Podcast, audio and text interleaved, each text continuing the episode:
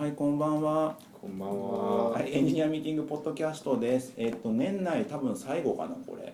一応予定がないんでね。はい2015年の最後。はい、えっ、と、はい今日はもう今回もゲストなしで3人で行きたいと思います。なので、まあ特に自己紹介とかもないので早速テーマいきたいと思います。えっ、と今回のテーマ2015年を振り返ろう。はい。あこれ。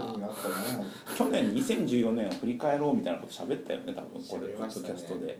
なんかあっという間だなという感じなんですけど確かベストなんか数字見てベベストを決めましたよね。決めてましたね。あのラジオをまず振り返りますか？そうですね。ラジオは？ラジオゲスト呼び体制になった一年じゃないですそうですねゲスト呼び体制でフルゲスト。フルゲストですね今ちょっとあの全くあの話スタートした時点で何も考えないでスタートしたから何もかんあれなんですけども。こういう時 iPad はいいですね。iPad 便利ですよね。えっとですね。結局ロゴ変わらなかったですね。そ。あ、あロゴ変わんなかったっすね。もみちゃんが書いてくれなかったからな。あそうだ。早速だ。あの反省点ですね。もみちゃんが書いてくれなかっ俺が書けばいいのかえっ、とね今年は、えっと、まず2015年に関してはまずまず、えっと、順番に言っていきましょうか、はいまず1回目がですねえっ、とねダガヒーさんですねた。な。あ、い一回目最初高木さんがだったんですね。そうあの今年最初はえっ、とディレクターの高飛さんであの、まあ、30代のキャリアパスだったり広告プランニングとか、ねクソ面白かった回です。謎の謎の回ですよね。あれですね今までの仕事で見たすごい人とかの話をしてたやつですねあ覚えてます？ちなみにますよ。ありますでふたでで次が10なボリューム14がねえっ、とエンジニアが映画を語るとか誰あー、情報トールちゃん？トールちゃんですフロントエンドの新卒の子ですね、はいはいおはい。話ししてましたた方がいいぞっていうね。でボリューム15がですねえっ、とですねオープンスタックの話とかスカラーとかあこっちさん？こっちさん。いやあのーえ、まこっちさんいないの？オープンスタックいたの？あれですね。あれですあの高尾さんです高尾さん高尾さででえっ、と次えーっとあのボリューム16うんと良い勉強会悪い勉強会なんて織田さんですね織田さんあ覚えてます？あ、はい名前がいっぱい出過ぎた回ですね。あそうですね CM みたいな回でしたよね。そうですねもう1年今もちゃんとああやいろいろと開催されてまあそうですね。これも広報活動の一つだと思えば。ですよねで次でそのまたえっ、とオープンスタックの話で今度まこっちさん大石さんね。インフラが作もうれなんか出ますねまこっちさんのオープンスタックのこの間もなんか英語のやつあったじゃないですか。はいはなんか喋ってると笑けてくるん ですよね。英語で言ってると何なんだろうと思って。で次がですねあのね枯山水をやった回ああ、やれなかった。やれなかった回フリア。フそう。古谷君ですね。あの古谷君を無駄遣いした回ですね。や豪華でしたね。そういう意味では。そうでしたね。で次がですねホラーの話とかでももぎちゃんですね。ああもぎちゃんの回です。であ。で次がリアクトの話。アホムさんですね。あ。リアクトじゃなくてあれリアクティブリアクティブか。何リアクティブか。リアクティブプログラミングですね。それがあってそれそでそれがボリューム20で21からちょっと外部の人呼んでみようかみたいなのがあって、えー、と梶健さんがああの兄弟エンジニア兄弟の話とか。その人しかできない話ですね。完全にね。でその次に、えー、とザガンさんですね。あああのしくじった話とあかをしてそうだ。やばい回です。そういやあったの。しかも何話したかもう覚えてないですよ。なんかね新入社員に送る言葉とか。ああそういう話だった覚えて覚えて結構いい話してたんですよ。ねしかもそうなんですよ。ザラさんでも内容全く覚えてないで次が。失敗をした方がいいみたいな。そんな話してました。最初の以前は失敗した方がいいよみたいなことですね、次がねあのみ三谷さんが来てあの、はいはい。でマイスケールの話あをしてました。これも外部の方でしたね。あの会社の名前言っちゃいけないってやつ。そうですね。六本木の方の人でですすね。ね でうん次がですねデザイナー系が増えるのかな。えっ、とですね Google デベロッパーサミットマルチデバイスだから山畑君ですね。ああはいあはの会がありましたでそんでその次25のところでえっ、と翔ちゃんですね。システム刷新の話とか、CX の話とかをしたりしていました。走る話しましたよね。はい、でボリューム26で初めて佐竹さんお休みで音楽の話とかをしていた。あサブカル話がしたい東崎さんの。そうです。ともえ IO の話ともえさんです、で27でえっ、とあれですね。あのう梅木さんがあのあドローンの ドローンモック部とかですね。そうですね。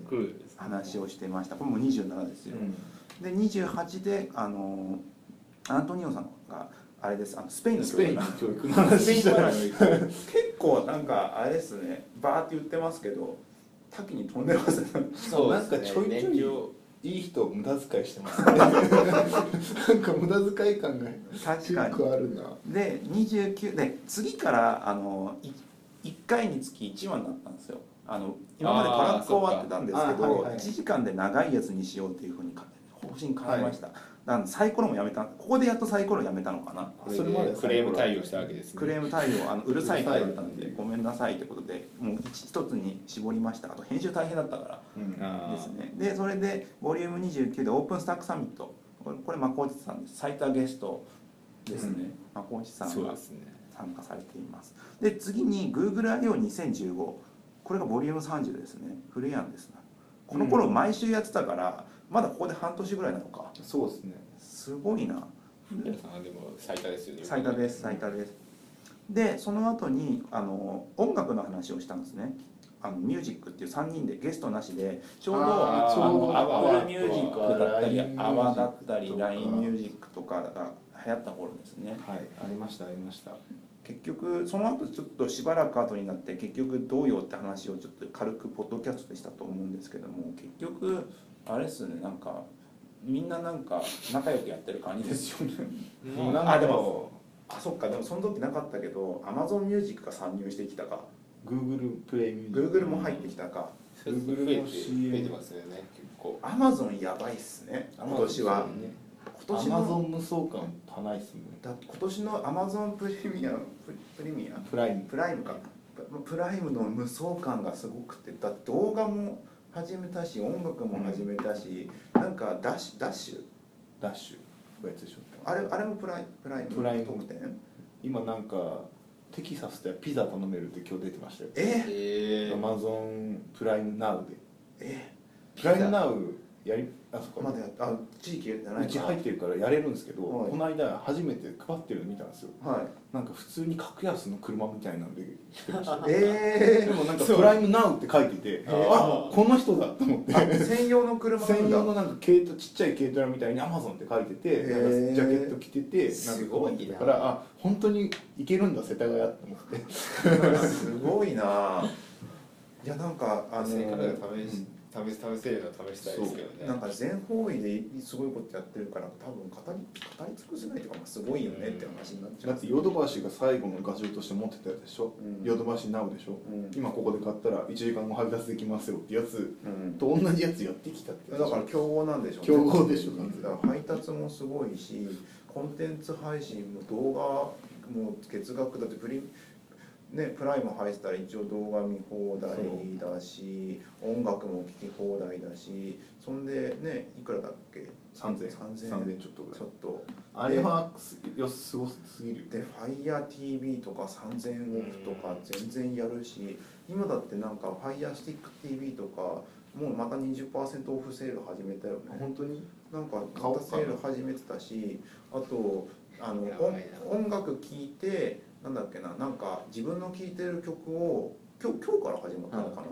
な、をなんかあのフォームに入力するとまあ抽選で何名様にギフト券プレゼントとかへプライム限定でやってたりとかしてていやなんかねアマゾンはねすごいね。お金がよくわかんないよね。だって4000円払えばその音楽とかだってね普通によ洋楽も曲数はあるとは言えないけどもうん。まあでもそこで入ってたらもコスうあれですねパがいいんですよね。囲囲まれてしまいますよね。3000円でそこまで行くんだったらいいかな別になくてもやっておくじゃない、うん。でもなんかその例えばアワとか LINE ミュージックに課金してもそれしかないから、そこでなかったらみたいな。うん Hulu と Netflix みたいな感じでどっちかなかったらどっちかあれだからなんか王道行かないんだろうね Amazon なんかうん。そこそこあるこの値段でついてくるよね、ちょ個人にどどっかにキラーになるものが1個でも入ってたらもう抜けらんないからじゃあおまけだからおまけでって。全部おまけで商売だからさそれがすごいですよね。それでそれをやられやれやられつつ我々が日々使っている大体のアプリは AWS で動いてるとかでしょ、もう包囲されてる感がすごいよ。大体抑えられてます。大体抑えられてごいよなっていうその飛躍したなっていうのはすごいありますね。ちょっとミュージックそのでその次がね WWDC2015 なんですよ。コリーンの回ですね、今年もなんかやりましたけどなんか公演の話ね。公演の話ありましたよね。だからまあ iOS9 9が出てまあちょっと直接あんまり関わってないからあれですけどあ SWIFT がオープンソースになったか。やっと公開されましたね。うん。WWDC で言われて盛り上がってたのがやっと来て。来年 OS10 になるんですかね。iOS10 ややこしいですね。ややこしいね。ど どっちかにしてくれっていう感じに。iOS まあ名前急になんかねどっかの公園の石の名前みたいになったりするかもしれないからね、まあいいししあの自然なものでしょ。なんか石石はたまたまエルキャピタンのだけで。最最後最後の最後そっか、まあ犬犬かもしれないです。犬か犬かもしれない。犬かもしれない。なんか犬犬かかかななんかそろそろ名前1213とかなってると FF みたいになってきそうそう。なんかちょっと気持ち悪い。多分点2とか出るんじゃないですか。でも OS10 のそうだよね。OS10 の頃からその10でうん。10 10点何とかをあえて言わずにうん。エルキャピタンとかでセミテとか付け出したじゃないですか。ダサいからですかねやっぱあれ。ダサういん。なんかまあ分かんなくなってきますもんね2桁いくなんかなんかマイナー感が半端ないからじゃない漢ですか。字トーク10.7 7とかから漢って言われても。字トーク8になって急に MacOS9 にされてもってやつですよあれ？そうですそうこれ昔から Mac を使ってる人だけにしか分からない。昔の Mac 日本人だけじゃないですか。昔の Mac の大きさ漢字トークだったから。なんですよね。で次がですねボリューム33マークアップこっち全部マークアップエンジニアへの道ですね。小鹿さんが出出ますね。小鹿さんてる回いやこれもすごいいい回なそれもうんいい回でね。でその次がですね人間中心設計ボリューム34ああ水野さん。あですね。でこれもいい回でしたねそう人間中エ心設計キスパートがなんかそのやたら出ますね。ここら辺はね有効活用してる時期です。ねちゃんとその人のちゃんとその人で話せる時期です。そうですね。人間中心設計まあそうでまあだいぶ固まってきましたよねこの固まってきた。うん。この間行きました勉強会。何の勉強会？UI 生トークで結局その話だったんですよ。はい。で水野さんにもう発表してたんですけど、うん。だから一回聞いてるからものすごい分かりやすく入ってくるんですよ。すっげえ分かりやすいからかったんですよ。この先取りですもん。なんかねまだみんなあの論理としてはやっぱ人気設計いいよねってなってるから実践がやっぱどうも難しいよねっていうところでやっぱいろんなところでなんか手を揉んでるらしいですよ。今あれですよ。今そのタイミングでプロダクトオーナープロジェクトオーナオーの話がガンってきてて今外部的には多分プロダクトオーナーブームが来てるんですよそう。一回そう。だからプロダクトなんだっけプロダクトオーナーがななぜ作るかだっけ？プロジェクトオーナーがどうやってどうやって作るか、だっけ？なんかあのスクラムの中にいる人と外外にいる人でしょ？ツーショットみたいな感じなのかな、なのになっててまあプロダクトオーナーがいかに大事かっていうので、うん。えっ、とどこだまあ改善フレームはプラットフォームだっけ、はい。改善プラットフォームの中の人だったりとかフリーとかうんのところでいろいろなんか、いいねアドベントカレンダーで相当ブイブイはしてますから、ね、めっちゃ貼ってるつくなみたいな。はいはいはいはい。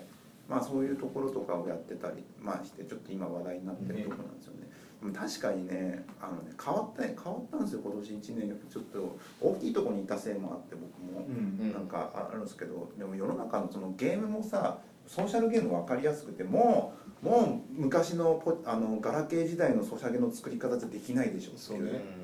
絶対だってもうそしいろんなだただでさえそのまずデザイナーをきちんと管理するっていうのがうん。多分ポチポチゲーであったのか分かんないですけど今よりはって感じじゃないですか。3D だってなんかあった納品があってとか言って。で多分社内だけでできないぐらいの規模になるじゃないですか。そうそうちゃんとなんかそういう専門の作ってる会社あるあるんですよね。きっとスタジオみたいなのが。あるある。でそのスタジオに制制作作会会社に 3D のモデリングの依頼とかそれとかお願いしながらマネジメントしながらゲームを作ってるん。そうですよねきっと、まあうんゲームじゃないからこれ間違ってたらかもしれないけど、なんか開発じゃなくて制作が制作ですよね。ねでかいんですよね一個話が。そうで1年とかかけてみたいな感じになってきてるんで今までその僕もちっちゃいところでやってたからそのスクラムだアジャイルだうん。みたいな感じで、まああのまず手つけようみたいな話から始まって、あのコアプロだココアを決めようっていうところをなんかやってましたけど、うん。今はそのもうスマホも成熟してるんで本当に一番最初のビジネスとしてここのゾーンを狙いに行くぞってところからきちんと詰めないとしんどいんですよ。なんかこことここのそのちゃんとなんかあのーマーケティングとかも全部含めてどういうそうどういう軸でどこが空いてるからどこに対して狙って定めて自分たちがここをやるからには今までこういうものがなかったけれどもこういうサービスであってこういうふうにやっていくぞみたいな計算をまず最初にするっていうのがすごい増えててうん。いろんな他の会社の話とか聞いてて。でそれがやんないとプロトも何も始ま始まんない？っていうふうになってる。はい。だからそのそリス関わるリソースの範囲がもうでかいからなんかもう最初に抑えないとつ到達できないですね結局その目標ターゲットが。うそうそう。そうそれもあるしそもそもそれぐらい研ぎ澄ましたものでないと売れないっていう問題もあってなんかね作り方が若干ね今まで僕らがそのウェブ系でわちゃわちゃわちゃわちゃしてたっていうかやった頃よりもこれ自分がいる場所が大きくなってるだけなのかそれとも世の中がそうなのかわかんないけどなんかどうも世の中のその売れてるアプリとかを眺めてるとどうもほんなんかアジャイル的にやっていくとかよりも本当に今までなんかもうみんな学習してるじゃないですか。本もいっぱい出ててユーザーストーリーマッピングとかもそうだしこの人間中心設計もそうだし、はい。もういろんなノウハウはもうあるからそれをうまく使って確実なところを狙いに行くっていうところを本当頭使ってやってる人な使わ使わないと厳しいっていう。とりあえず試そうよっていう軽い気持ちだと最近ちゃんとした人多いですよね。なんかそういう会社には。ちゃんとした人がいますね。ちゃんとしたプロが。いますね。まあドン引きするぐらいちゃんとしてますもんね。ちゃんとしてますもんね。あのインターネット業界にちゃんとしたじゃなくてうん。ビジネス業界にちゃんとしたちゃんとした人。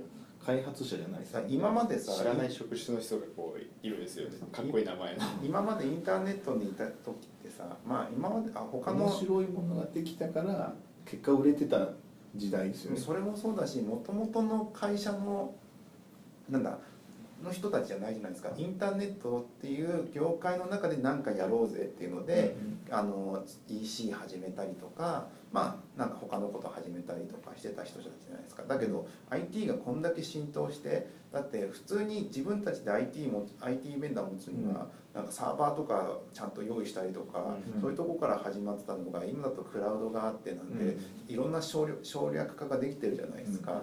で自前で自前で何人かの昔に比べたら随分数少ない IT エンジニアを、まあ、なんか持てばできるわけでうんそれ以外の人っていうのはまあプロじゃないですか、うん。小売店のがそういう IT のとこ持ったら小売店のプロと IT のプロがいる状態になってるから、そこと戦っていくことになる。本当のプロがもうそこにいるようにする金融だったりとかも全部含めて。小売も金融もなんだ銀行がどうなるかわかんないけど API なんか作るたら何やらとかもあったり銀するけど。このあと5年 銀行がすごそうですよ。もう一回の時代が来るなと思ってます、そうだから今まであの完全に外注してたような人の会社の人たちがなんかちゃんと自分たちで作れるぐらいのうんコストを下げるぐらいまで技術かなんかコスト落ちてんじゃねえかなって予感が若干するもん。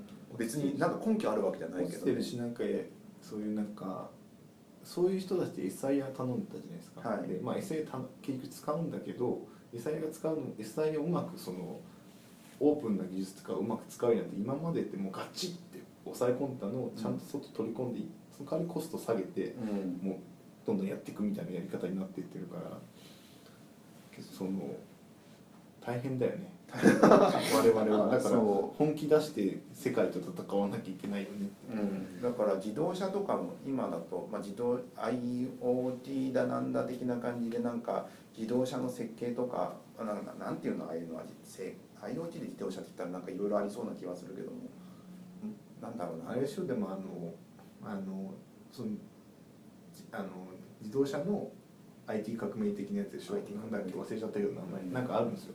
なんかトヨタがハッカソンとかやってたりするから、はいはいはい。はいだけどまあトヨタがやってるよねそもそもねうんみたいな感じだしあとなんだっけあのドローンもそうなのかな。ドローンとかまあ飛行機とか飛ばしてるだけじゃないですか、うん。この間法改正あった瞬間にさ、うん。あのセコムかどっかがもうドローンドローン日本初ドローン警備システムかなんかもう発表してたじゃないですか、なんかみんななんか感度が上がってて、そういうそもそもドローンって結構5年も56年前からずっとあったんですよ。はいはいはい。でも面白いことにしか使ってなかったんだけどなんかいろいろ使えるぞってやりだした人がいてうん。なんかそれをみんなおもちゃとして見てたのがあのちゃんとおもちゃじゃないよって証明されていった結果こうなってると、でもそこのなんかアイスマートフォンの時ってなんか結構大手のところが本当にこれ流行んのかみたいなペースって結構うん。3年ぐらいもっとあったかな、いやその裏でうんドローンって着実にずっと研究されたあ結ドローンドローン自体は。ねうん。それがおもちゃ転用してポピュラリティを得たんですよ、でうん。もちゃんともともとドローンっていてその要はその基本軍事技術だったから、うん。どっかにミサイル落とすとか、うんうんなんかてなんか市街戦の時に入れないから、はい。そこ飛ばしていって中見て帰ってくるとか、うんうんうん。使ってた技術をそのままあのおもちゃにしただけ。うんうん。でそれをおもおも戦争からおもちゃ行っておもちゃからいろんなことに使えるよねってなってるのが今でしょ。うん。配送にも使える警備にも使える警備にもさ使えるし。すごいよねそういうののなんか感かなんだろうな感度というかみんななんか IT を理解するようになってきたんだろうなってリテラシーが上がってる。リテラシーが上がってる。だからなんかそれそうリテラシーが上がってるプラス本当にすごい人た IT のすごい人たちっていう組み合わせによっていろんな会社が伸びたりしてるんだろうなっていう感じがしてすごいなと思う。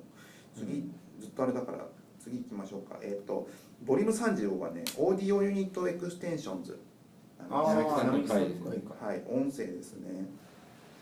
いや、なんか今音声の話しようとしても全然出てこなかったな。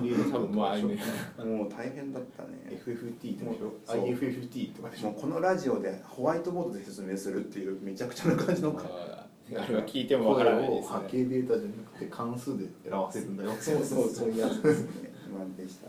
で、ボリューム35バイラルマーケティング。棚箱タマコあですね。あのーバイラルマーケティングも自然になったっていうか、もうコンテンツで勝負するみたいな感じになってるんですよね。うん。もう。バイラルマーケティングもまだでも結構まだまだ強そうだけどもうもう一段階ありそうだけれども、ね。なんかそろそろ下下火じゃないけどもまあ落ち着くんだろうなっていう感じはしますね、次がですねレガシー IE あああ泉さん。泉ですね。レガシー IE の回はまあでもあれからどうなったんだ？IE な8がね来月切れます。おおおおう9以上。むしろ9の方が怖いんですけど 話もしてたけど、うん。9切らないんだそこでみたいな。8が切れます 切ろうよみたいな。まあなんですか時代は進んでますね。って感じなんでまあ進んでもらわないと困りますけどね。でね次がねギーク女子。今のゆりさんですね。ああこの間なんか記事を出てましたね。そうですね。もう結構活躍されている方なので、うん。でその次に嫁はギークがあるああ旦那さんですね。旦那さんが。あるね。すごいよな。だからなんか普通だと普そこ通でしたよね走った方がいいよって結局話したよね。うん走った方がい。いよ今この二人あれですかね YouTuber えそうなんですか？えー、何やってえんの何やってんですか？え何を紹介してんですか？えあのあい技術を。技術を分かりやすく YouTube で紹介。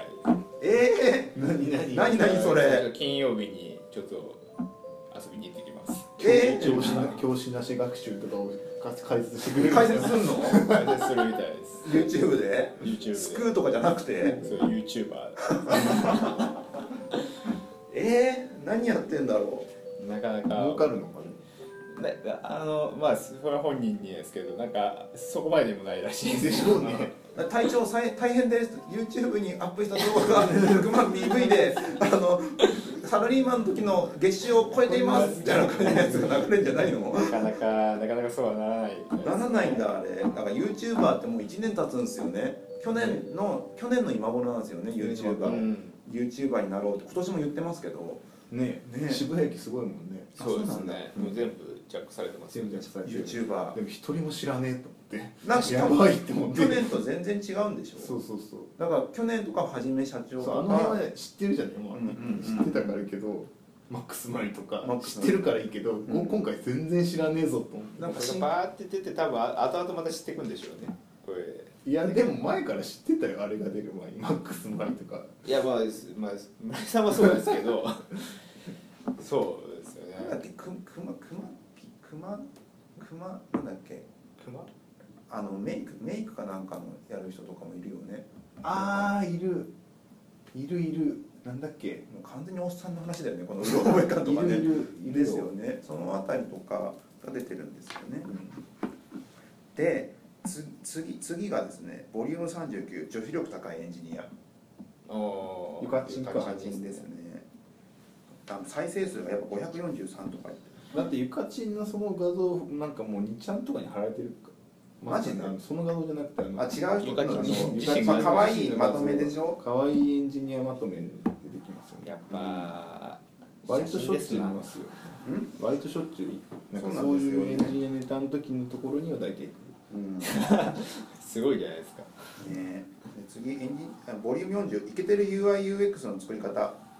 誰だ？ノブさんですね。ああれそんなそんなもう決まって早かった？た40です。あのだんだん2週か3週に1あ回になってきてるんで。急に近くなってくるそうなんですよ。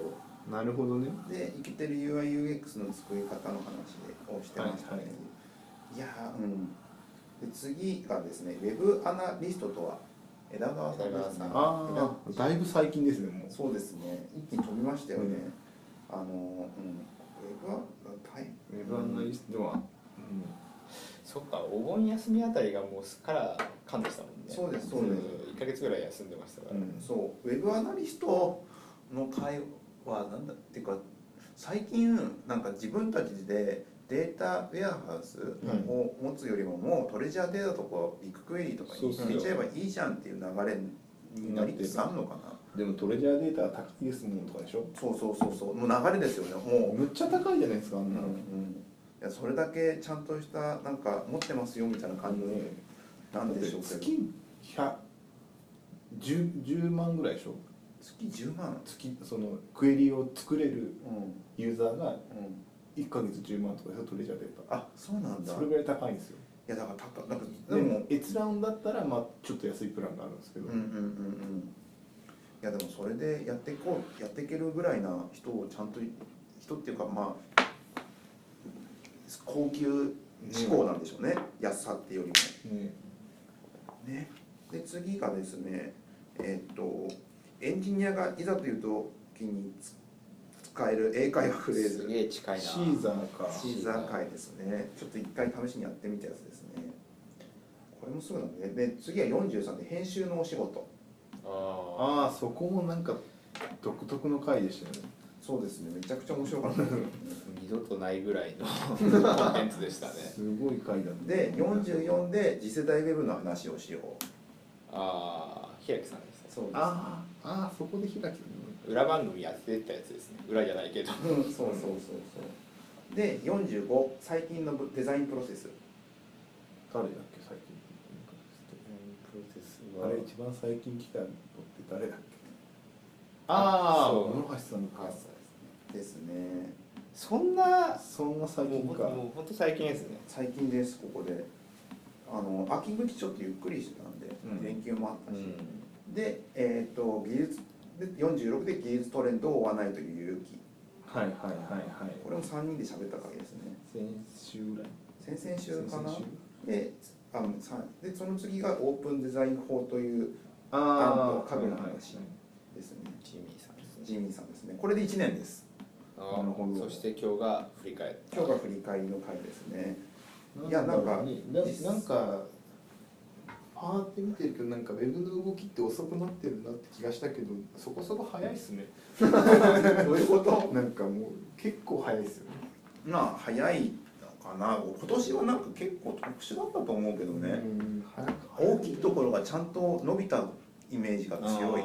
小さいところがすごいドーンと伸びたとかっていうよりも、本当にずっと大きくやっていたところがきちんとやって大きく成果を出した年なのかなっていうイメージがあるところがみたいな感じあの組織的にビジネス的にはね技術的にはどうなんだろう。なんか最近 なんかそう React 1年経ちました。ねこんな定着早く定着すると思わなかったわなんか自然に入りましたうん。ね、えちょ簡単だし。ね。でも実際に使ってるプロジェクトってそんなあんのかなもう定着してるし完全に。あの admin では使ってますみたいなのはすごい聞くような気がするけども。いやガンガン使ってますよ。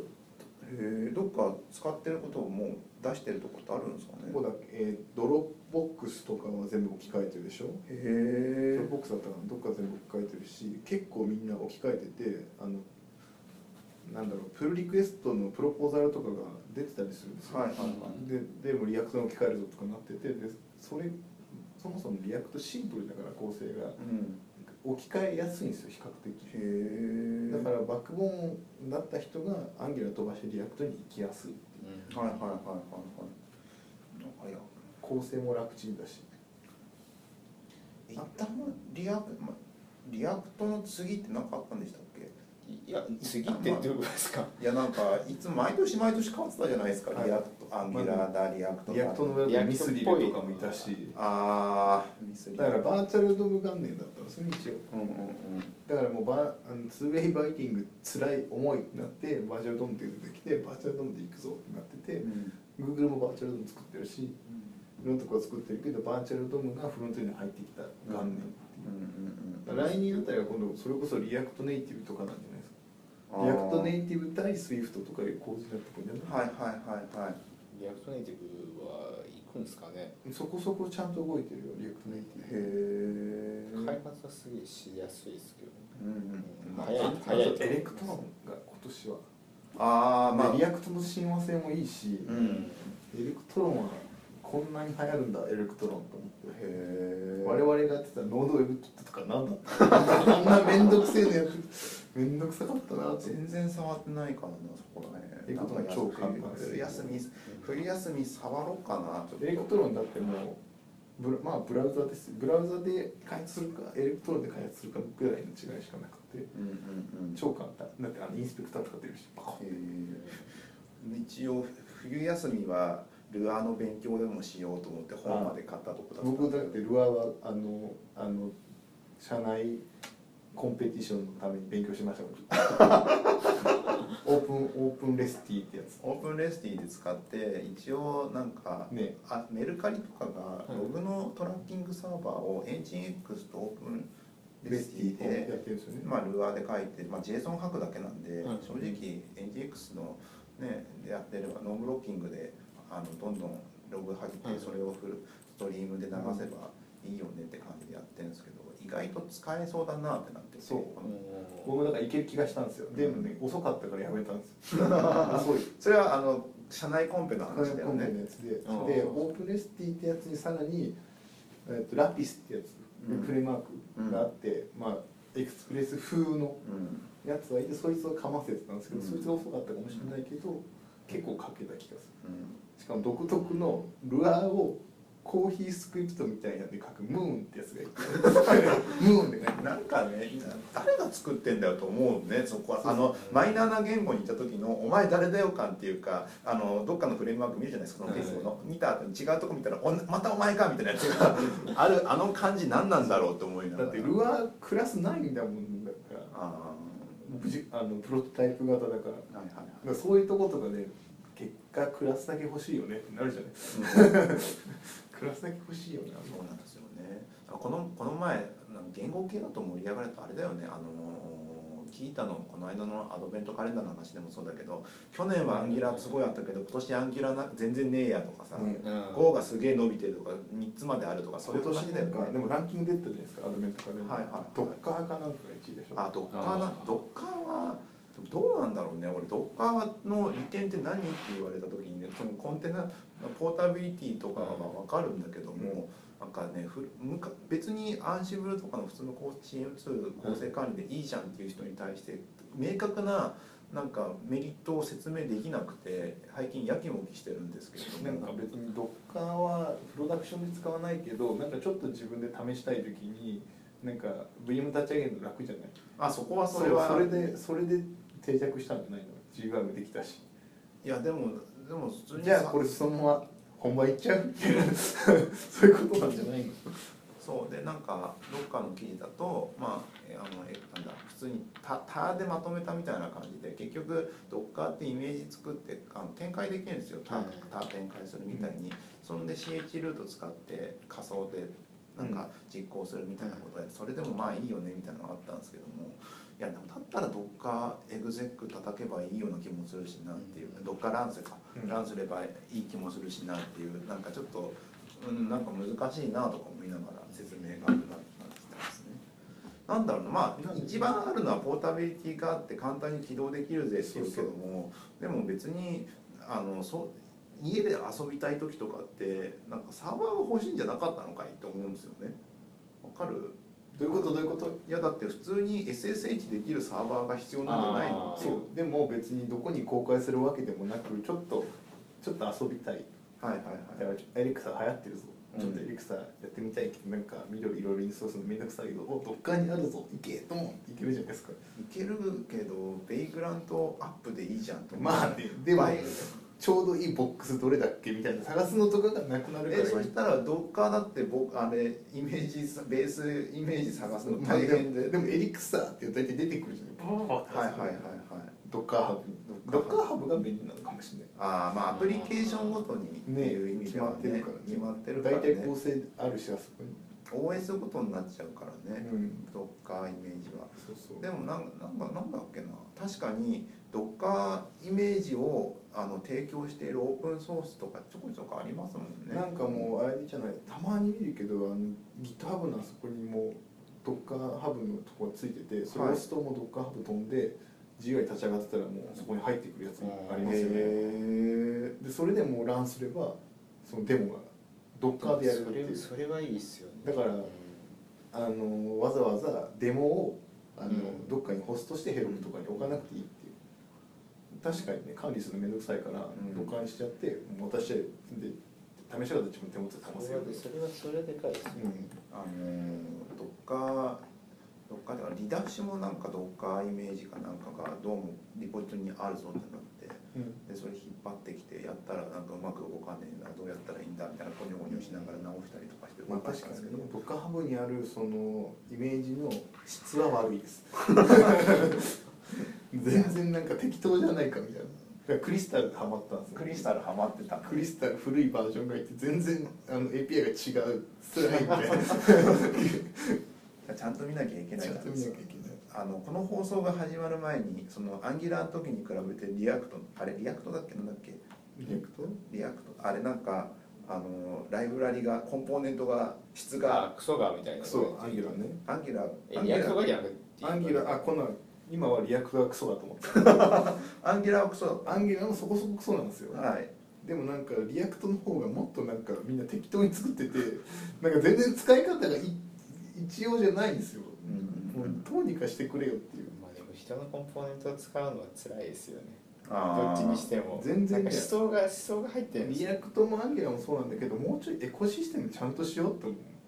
あの別に何でもいいからエコシステムがちゃんと出来上がるやつがいいんですよ。だから Rails 強いのって結局 gem のエコシステムもアイスのおかげじゃないですか。だからあれかっちりしてるからああいうのが作れないとちょっと辛いよねって。うん。だから当初の Node もボロカスに言われてきてたじゃないですか、まあ今もそうなんだけど割と良くなってきてるっていう。でそういうエコシステムがないとなんかもうフレームワークは辛いよなって。うんうんって思う。だからルアとかルアもなんか変なうんうんうん。パッケージツールありましたよねっけもうなんかいろんな名前がわあってもうなんか覚えられない。おじいちゃん的には覚えられないですよ。なんかあれもいもうなんかいし一つにしてほしいですよね。ミックスとか。うんうんもうなんか覚えそのパッケージマネージャーの名前が出てこないといけないんで。うんね一個にしてほしいそこをクロージャーとかなんかラオラライン人間っていうか謎のパッケージマネージャーで それをもうそれをく大人にタイプするのが大変っていう一個にしてほしいですよねなんか。そうだね。いやなんか一個っていうかなんかなんだろう。なんか Ruby ジェムズみたいな感じでもう今名前を連想しやすいそうそう。宝石系の名前つけた言語は宝石系にしようって クリスタルとかはね。一つだけ違ったりとかすそうそう。大体あの PHP もあったじゃないですか、はい。何でしたっけ？えコンポーザー？コンポーザー。はいはいはい。最近まとめようみたいな。パッケージね最近 Go がグライドっていうパッケージマネジメントみたいなのができてて、はい。意外といけてるんですけどアップデートが早すぎてこの前まであったオプションがなくなってたりとか、まあそれってまあスキップなんかデフォルトそもそもの Go あるあるじゃないですか。オプトインがオプトアウトになってたりとかなんかややこしいなとか思いながら日々運用してる状態なんですけどグライド。グライグライドですね。グレードルとかともややこしいよ。あのねあのうんあれにば最初は本当スモールミニマムパッケージマネジメントシステムぐらいな感じのことをリードミーで書いてあったんだけど、はい。ある日急になくなったんですよね。あでかくなっでかくなっちゃって。でかパッケージ管理。ちっちゃくねえよとか思ってたらあれなんかいつの間にかそれ取っててさらに複雑になってる。一応何なんでしょうね。あの絶対大きくなるやつ それはで主流になる比較的 Go はコンパクトに保ってってる方ですもんね。保ってる方ですね。ていうか基本的にライブラリあんま使わないよねっていうのが第一にあって、で辛くなってくるんですよね。なんかあのたたくさんのパッケージの依存関係自体が。だからエコシステムが出来上がってないんですよまだ、うーん。まだ Ruby 界隈楽じゃないですかはい。一応、優秀なのはそこですよね Ruby 界隈が。でも Go はだってクロサービスとかで結構便利に使われるものがだってあのビルドしたやつを1個置いてどっか並んで動かせばいいだけじゃんっていう話のものなんで、あんまりパッケージ依存関係をそもそもいっぱい使ってでっかいものを作ろうっていう思想じゃない気がしてて、うんもう自分はそもそもライブラリだみたいな感じでしょ。そうそう。なんかフラもう本当にあの1ディレクトリで収まるぐらいのファイルスファイル数とまあ、うん。なんかパッケージ構成でなんか作ったちっちゃい機能のものをいっぱい並べてそれでマイクロサービスとして全体像を作っていきましょうねみたいな思想に乗っかるっていう意味では全然あ今のやつで大丈夫なんだよねこうあのね。複雑にうん。依存しちゃダメだからね、そうそうそうそう。だからそこら辺難しいかなと思いながら、どこまで増やすんだろうとかコンテナの管理とか難しいしね結構。最初に言ってたあのそれぞれそこそこの物量でもやんなきゃいけないよねパターンの開発になってくるとなんかその方がいいかもしれないね、うん。なんかあのアジャイルで作ってや壊し作ってや壊しプロセスじゃなくてもうマイクロサービスを1個ずつこうウォーターフォールに従って作っていくみたいな。でそいつに対してのあのあの機能試験が終わりで全体で統合試験がありっていう SIR みたいになってくるでしょ？そうだね。もともとの SIR ってそういう感じだから。インとアウトをきちんとテストしてるよねっていうのが前提にならないとマイクロサービス間にやるの辛いんで。そう。そこをねまあきちんと作れる人たちならいいけど作れない人たちもまた勉強不足の人たちもいるわけじゃないですか。自分だってできてるかどうかわかんないしスケジュールの問題もあったりするし。なんか本出てましたもんねさっきマイクロサービスのはい。はいなんか設計の本が、あそうなんだ、へうん、え本えどっかで出てた一応マイクロサービスの設計はなんかマイクロサービス .io だっけ、うん。まあ、海外でもあるしあとはヘロクかな？ヘロクがマイクロサービスについて言及してたりとか結構してるんで。おまあ、まあまあまあそういうところを見ながらヘロクなんてもうあれじゃないですか。先先を行ってる感じじゃないですか、うんでそれをブラウザ上で組み合わせて使えるみたいな感じで、そうだよね。うん。PHP7 対応も早かったしなんかもうしてんだ。してるらしい。よへえ。前聞いてお動くぞってので。なんかあのーこのラジオで初めて言うかもしれないイ飯野さんがうん。なんか PHP7 にしたらあのーニューリリックの PHP がまだ対応してないって言ってあのでも上げちゃったんだ。先に上げちゃって。そういうこと？上げちゃってだから今ニューリリックがまだ対応頑張れって言ってるとこみたいになったりとかして今やってるっていうふうなコメントは書いてあるって言って。へえとかでもなんかそのその社内コンペで PHP7 触ったじゃないですか、結局その世にある大体のライブラリが PHP7 が出てからしか対応しないから全然足りないっていうね。はいはいはいはい。動かないっていう。いろんなものが動かんない攻めすぎてでもね。使った人曰くその早くなったの。早くなったって言ってた。やっぱりやっぱそこはやっぱでかいですよ。だから今日とかあのあれじゃないですか。ああのインタビューで。ラスマスのね。もうあつあつあれ結構長すぎてもう後で読むしました。1ページ目何の話するかってずっとデンマークの教育とかの話されてて すげえ長いっすこれはと思ってやめましたもん。後で家帰ってから読むまあ面白いですからね。あの人めちゃくちゃですからね。めちゃくちゃ面白い感じなんですよね。プログラミングしてるやこと自体がもう不幸だからやめた方がいいとか。言ってためちゃくちゃだこの人みたいすごいな。なもっとやるべきことが他にあるからプログラミングしない方がいいっていう。えー、いやまあ今年は PHP も7も出たし、まあ、進んではいるんだろうけど進んでますね。なんかあんまりあんまりなんか極端にこれこういうのがあってどっかなんかが浸透してみんな使い始めて便利だ便利だ言ってるけどもそれによって何か巨大な利益を生んだのはドッカー社以外でなんかあんのかぐらいの感じなのかな、うん。ないね。あそういう意味ではあのハッシュコープも今年なんかいっぱい出してあそうっすね。その時代の。だからまだまだベスト。うん。だから AWS も最初そうな感じだったじゃないですか、はいはい。一旦作ったけどあのあれは Amazon がそもそも必要だったから作ってどうせ作るんだったら利益稼ごうっつって出したんだけどなかなか最初は利益上がんなかったんだけど今となってはもうすごい利益を稼いでる。そうですよね。だから意外とくさびとしてはいいのかもしれないですね。だからハッシュコープ的なああいう開発支援とか作っといてその将来的に回収するみたいな。はいはい、まあそこは。だからキータキータもそういう感じかもしれないですね、そうですね。あれコンシューマー向けじゃないじゃないですかうん。開発者向けのに作っといてもうそれにがっちりそこで抑えてあの利益上げるみたいな感じでだってそこをちゃんと体系化すれば普通に雑誌みたいになるもんねあれね。そうそうそうそう、まあ、あとでもキュレーションに行っちゃうんだよなそうなると。あそこむそこが難しいんですそう。よね単純なキュレーションでまあない。前になんかこの記事は正しいと思うをつけるみたいな機能なかったっけ？えそんなあっって。たなんかもう実験的なやつ LGTM はじゃなくてなんだっけ？なんかいやわかんないな。なんかストック以外の評価制度として、この記事をなんかなかったっけな？最近でもね聞いた多いのはねこの記事は1年以上前の記事です。あそれちゃんと出超多いじゃないですか。ね、うん、アンギュラーの話は大体1年前に。大体1年前。慣れてくんですよそうだからまあ1年って結構早いよねと思ってうんでも逆に言えばキータの記事の賞味期限が1年ってことを自分たちで認めてるってことでしょ？そうだからなんかまあいいことっちゃいいことだよね。まあちゃんとさ書いていきましょうみたいな感じの。そこは難しいよね。なんか溜まっていくんだけど使えなくなっていくのがこの業界じゃない？まあね。だからそれを体現的に表していくからグークックパッドは違うじゃないっていう。ああまあ溜まってってずっとね。も全然いいことばっかりだし、うん。難しいよね。うん。どうやってやるか。そこはね確かになまあ Qiita の心配してもなうちら。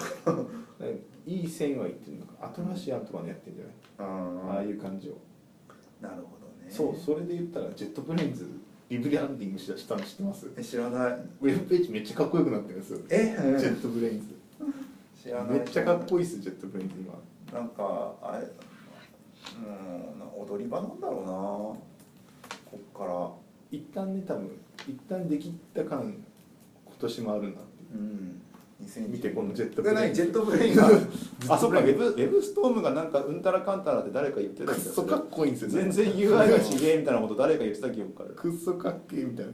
そうだよね。 WebStorm とかだったっけ？そうだそうだよね。 IntelliJ とか。 IntelliJ とか。なんだこれ？宇宙だ宇宙。宇宙。すごいですね。えー、どうでしたか？今年1年は。今年1年あーなんかあれですね記憶がないです。ね どういうこと、うん、あーそうですね。あーあれこれこれも今年だったのかっていう感じちょっとしますよね。ああね今年。今年どうでしたか？佐々木さん。今年はでもなんかフロントエンドのことはなんかあんまりでも普通かなぐらいで今年はいけたかも。去年はわちゃわちゃしすぎたのかな。んかねあのもう ES6 そろそろ決まるぞっていうのも分かってたから、はい。まあ、それでまあおとなしく落ち着いたじゃないですか、うん。なんかその辺予定だからうん。まあそうだよねっていう。それ以外はあんまりなんか React がこんな流行るっていうか流行ると思ってたけど、うん。定着するとは思ってなかっうん。たあのだ最大の誤算は Flowtype が流行らなかったことです。 Flowtype は流行んなかった。あれ一緒に流行ると思ったのに俺 Flowtype が一番いいと思ったのにちょっと顔顔薄すぎますからね。ちょっと試しても使えなかったですフロータイプえフロータイプが一番いいと思う俺理想系だなと思って。理想系と実際に使えるかちょっとまた別でね。でもオプショナルだからねフロータイプは全部ほとんど。うん。だからハックとかもこの間触っててそれで、はい。なんかうんなんかサーバーサイドの少し触ったかも、うん。家でもクロージャーとかやってたしこうちょこちょこなんかなんだろうななんか。そうだからクロージャーの影響であのローダッシュを使い始めの頃みたいなコードになって いやあのー。関数型みたいな JS 書いてる。なんかそういう話を聞いてると最近たまに今ちょこちょこ、まあ、い最近ではないかもしれないけどもなんか家で勉強しない人とか、はい。家で技術書読まない人とかはは雇うべきじゃないみたいな記事とかよく出てくるじゃないですか、うんカテブとかでも。なんだろうなでも下手にいっぱいかいつまんでも時間を浪費するだけだし。そうなんですよ。だからあの誰かの時もそれ言ってたけど、うん。あのややらないとダメだって言われてるから家でやってる人たちとかは多分ダメなんですよ。そもそもあのダメなんですよ。やあの家でもなんかややりたくなっちゃうからやってるだけで別にやらされてないしみたいうん。ななんかずっと JS 会社で書いてて飽きてるから、うん、家帰ってちょっとクロージャー書こうとかでクロージャーでなんかそもそもカッコいっぱいあるからこんなにカッコ打つのかって新鮮になったりする。ま あそういうのでやそれるを言ってるとあれなんですよね。なんかプログラムなんかやったら不幸だからってでも楽しい言われんですよね。パズルみたいなもんじゃないですかそれって。なんかあれこれ何なんだっけみたいな。でそういうなんかなんかドリルとか数読みたいなもんです あれあれですね。あのナンクロとかをやってるナンクロとかやって主婦の人る感じと同じ感じの。だだかかららジグソーパズルやれるからよくない？まあね。あージグソーパズルまあでも物をプログラムのクリエイティブですからね。物を作るっていう。何何かを与えられたものを解くよりかは。でもねクリエイティブな気持ちでやってないから。いやえもうパズルだから。あのそのクリエイティブでやって要はエンジニアの考えたこととかがやっぱしあのちゃんとサービスに適用するレベルだったんだけども、今年になって一個階層が広くなって経営的視線を視点を持っているエンジニアでないと提案を出すのが難しくなってきてると思う気がしてるんですよ。なんかクリエイターがデザイナーにこう上がった感じなんじゃないですかそれは。それこそ。のリソースとして経営的視線を組み合わせるみたいな。みたいな感じですよね。だからそこの層に持ってるとかなりエンジニアの中ではふるいが落とされてる気がしてて、うん。だからみんなで考えてやろうみたいなのがもうちゃうからね。ちょっと違う気が若干。そうそれね俺なんかの時もそれ言ったんだよな。そのあその UX の話の時かも。あの UX のところってまだそういう若干考え方が残っててはい。なんかそのアンケートとかインタビュー取ってきたやつをみんなでワークショップしてなんか作っていくんですよその方向性を。なんかそれじゃない気がする今はってもう。そなんかその予感は何なんだろう？そのそのアンケートだけのワークショップにしちゃってる時点で、うんうん。しかもそこに入れるといろんな職種を入れましょううんうんそれで予定なんか全員の調和でできたものが良しとする。いや多分なんかもっと社会って開けてるからうん。そのアンケートだけじゃなくてその社会的な要素を取ってきた方がいいんじゃないって思った。らこっち見れてるやつはいるんだよな。と思って。うん。そうみんなで集めるんだけれどだから本当そのみんなで集めて意見を持ちようっていう会をやるときは、もうなんかその参加メンバーのまあよくは自分の立場から言えるっていうのをまあ前提とした、ああるじゃないですか。でそれで OK だったのが最近はかなり規模が大きくなってきてしまったせいで、うん。その意見を大事にしつつ経営的とか他の人の目線をきちんと持ってる人でないとそそこに行くまでの話に時間がかかりすぎちゃってちょっとしんどいっていう。でもたあれですよね。単純に他の業界の感じにすげえ近づいてますよね。そのなんですかね。今まではそうじゃなかったけど、うん。なんかもう老舗の業界はまあそういう感じだよね。まあそうですよね。老舗感が出てきた。そうですよね。だからスーパーとかスーパーって朝会いつまでじゃないですか、うんなんかああいうノリなんですよね。うちらでもなんかあの開発の現場で朝会だったりとかなんかあのホワイトボードかなんかに付箋貼ってみたいなのが、まあ、開発手法としてやってまああだこうだありましたけど正直言ってあんなのスーパーがやってるわけですから、うん。スーパーが朝、まあ、朝会やって今日の点呼とかあったりとかして。るじゃないですか。でそれで裏バックボード行けばホワイトボードがあって誰がこうなってるとかも全部管理されてるじゃないですか、うんだからそういうのの辿ってきててだんだんとその形式化されていくから IT 業界が昔のようなやんちゃな人たちがわーわーやるっていうよりも当たり前にあの普通のビジネスを普通にやる世界になりなってるんだろうなっていう。及川拓也が言ってた話ですよね。IT 業界っていうのをもうやめます。そろそろやめませんかってやつでしょ。はいはいはい。だからそ本当それだ。そういうことになってきてる。うん、だ結局他の業界一つのまあ小売まあ小売なのか運送なのか、うん。宅配なのかわかんないけどもそういう他のところがやっているものとはまあ一つのものなんだ。同じような感じでまあ皆さん切磋琢磨にやっていきましょうみたいな感じなんだろうなっていう感じちょっと僕が入った頃のイメージとだいぶ変わってきたな IT 業界っていうのを感じたのが今年。じゃあそろそろ別の業界へって思ってるんですか？いや別の業界でも IT はいるんだよそうそうも。ういるんだよ当たり前に。当たり前そう IT 業界っていう業界じゃないじゃないですか。だからもう業界じゃなくなっちゃったね。IT を、まあ、使いますっていうだけで。そうそうそう。そうですよでも多分そういうのはでもあまだありますよね。もうちょっとだと思うよ。今ってなんだろう。結局えー、っとタワーレコードに対する Spotify だったじゃない。っていう構図ができたのが今までで、今はもう違ってきて結局タワーレコードも相手に持ってくるわけでしょ、はい。みたいな。だからそういうところで戦わなきゃいけなくなるからみたいそうそうだからタワレコが普通に動画配信サービスとかをあとえ音声とかを TSUTAYA は実際やってるじゃないですか,、なそういうことだよね。だからそういうのが当たり前になってくる、のがここからだよね。うん。しかもなんか本当のプロが別の武器を身につけてうん。こう乗り込んでくる。売り方知ってるしそうコネクションあるしうんリソース手があるから。そうでそれが一昔前の IT だったらばあのだ失敗して帰ってきてたんですよね、多分あれですよね。なんかもう技術力とか別のものでこう蹴散らせるところがあるから。そうそう。だけど今はそうじゃないから。だからちょっと一昔前のゲームだったらばあのーソシなんだソシャゲガラケー時代のソシャゲかであのコンテンツホルダーがいっぱいなんかまあバンダイとかなんかいろいろ強いところがあってそこで出したけども結構が打率としてはそんな高くなかったじゃないですか、うんコナコナミがオリジナル作品でちょっと上がったとかうんなんだっけ？もうなんかああったよね。モンストじゃなくて。なんだっけ？コナンコナミ。グリーかなんかで。ドラコレか。あドラコレか。あ懐かしいね。そう。